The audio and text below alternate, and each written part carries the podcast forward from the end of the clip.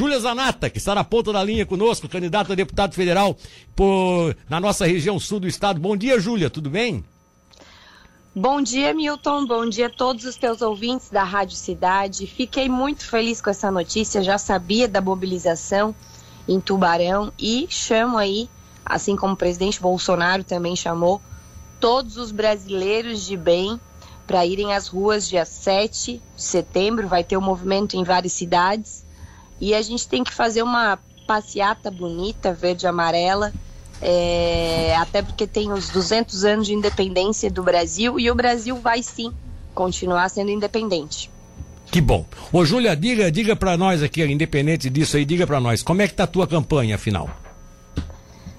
A minha campanha tá ótima, tô sendo muito bem recebida, Milton, porque já é um trabalho de, eu digo que a minha, que o resultado da minha eleição é uma é uma coisa natural, é uma consequência natural, porque eu já venho andando esse estado faz dois anos, conversando com as pessoas, coloquei meu nome à disposição, é, participei da eleição municipal como candidata a prefeita em Criciúma, então é, só agora colhendo os frutos de um trabalho de dois anos e o meu objetivo principal é reeleger o presidente Bolsonaro. Estou candidata a deputada federal a pedido do presidente, do meu amigo Eduardo Bolsonaro, é, porque eles precisam de mais soldados lá na Câmara dos Deputados. Não, não, a gente não pode ficar com aqueles deputados que se escondem lá em Brasília, não ficam aqui presentes também com o povo catarinense, olhando no olho, apertando mão, vendo o que cada município está precisando,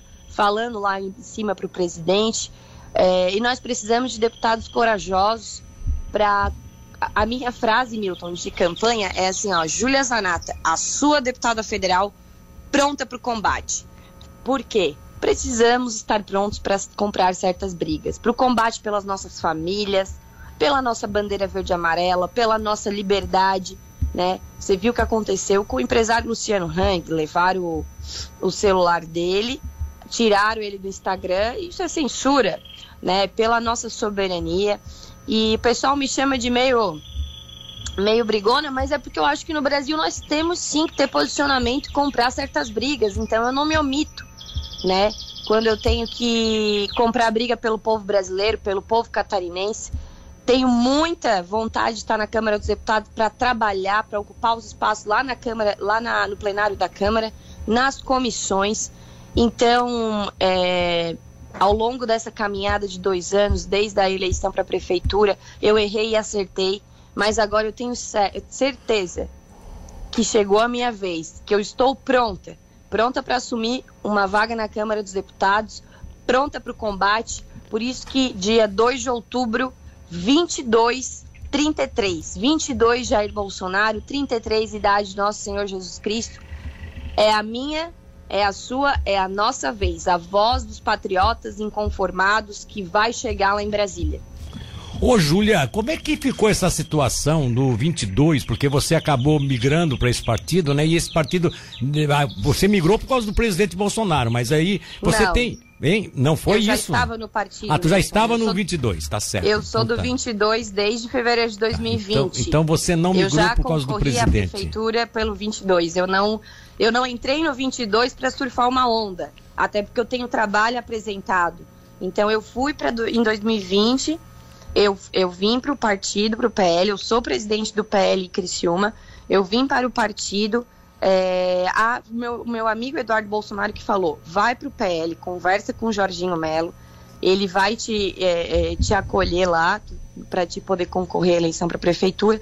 E assim fiquei, criei um relacionamento com o Jorginho Melo, já tinha falado para o presidente Bolsonaro que queria ficar no partido, mesmo antes do presidente vir. Então, eu tenho posicionamento, eu tenho trabalho. Fiquei muito feliz quando o presidente veio e essa é a, é a minha história com o, o 22. Tudo bem. Mas então eu não inviabilizo a minha pergunta, que ela viria agora, apenas acrescenta-se aí essa cidade que você colocou, de que realmente você já estava, eu não tinha lembrado disso, você já estava no partido. Uhum. Mas com a ida do presidente para o partido, também foi um, um candidato aí da sua cidade, um deputado estadual, é, federal eleito, melhor dizendo, um deputado que é deputado federal e que também vai concorrer pelo PL. Você, na condição de presidente do partido, teve isso como condicionante da executiva estadual ou você aceitou normalmente, entendendo que dá para dividir essa essas candidaturas aí do bolsonaristas na região? Quem decidiu isso, né, foi a, o PL estadual, né? Eu, como presidente municipal, não decidi. Claro que é, eu não fiquei feliz, né? Eu não nego isso, nunca neguei, até porque eu não, não acho muito justo. Mas a política não é muito justa, ô Milton. Sim, então, sim. isso já está superado. Estou fazendo o meu trabalho cada um fazendo o seu. É, o partido também precisa de bastante votos para a gente fazer bastante deputados, né? Então vai somar os meus votos, o de outro, de outro, e assim nós vamos fazer uma grande bancada. É, tenho, tenho, tenho esperança que vai ser a maior bancada de deputados federais aqui de Santa Catarina, maior bancada de deputados estaduais. Então, esse assunto não gostei, mas já foi superado. E quem sabe é para o bem quem sabe para a gente fazer mais uma vaga de deputado. É, porque hoje uh, o PMDB sai com dois aí, o MDB sai com dois aí. Dois atuais deputados uhum. estaduais que saem para federal. Vocês do PL tem dois também. Quer dizer, é, dá para pensar que vocês farão mais do que dois deputados federais? Com certeza, a gente vai fazer. A minha aposta é que nós vamos fazer no mínimo três deputados federais, podendo fazer quatro. Então, quer dizer, é, a, a luta agora é, é, nas internas, né? Vamos em frente. É, você tem algum ato, algum evento programado de lançamento ou que tinha que lançar já lançou, já está na rua, tá? Como diz outro, é sola no, sola no sapato, pá. é gastando sola do sapato. É sola do sapato. é, nós estamos, hoje eu tô, eu tô indo para Jaraguá do Sul. Ó, o passarinho tá cantando aí. Pois hoje, é. Oh, Tá ouvindo? Pô, eu tô ouvindo, tá um verdadeiro recital aí atrás de ti aí, de passarinhos, né? Hoje eu tô indo para Jaraguá do Sul é, e amanhã estarei em Blumenau, vou lá pra, mais para aquela região. Tô, tô andando por todo o estado. Tive essa semana em Tubarão. Então, onde vão, onde me chamam, eu vou, Milton. Tô, como, a, como, tô, como já falei, há dois anos estou fazendo isso, estando presente, conversando com as pessoas que a gente precisa conversar com as pessoas para ver a necessidade de cada lugar, de cada município. Né? Tenho as minhas pautas aí de mais acesso às armas, a legítima defesa do cidadão de bem, né? Tem uns que me conhecem pela antifeminista do fuzil, porque teve uma matéria da Cruzoé que fez, falou isso, querendo me denegrir, mas para mim não é vergonha nenhuma defender a legítima defesa do cidadão de bem para que a gente não fique de joelhos para bandidos. Então, é, enxergando em Brasília, vou defender essa pauta também, que é de extrema urgência para o Brasil.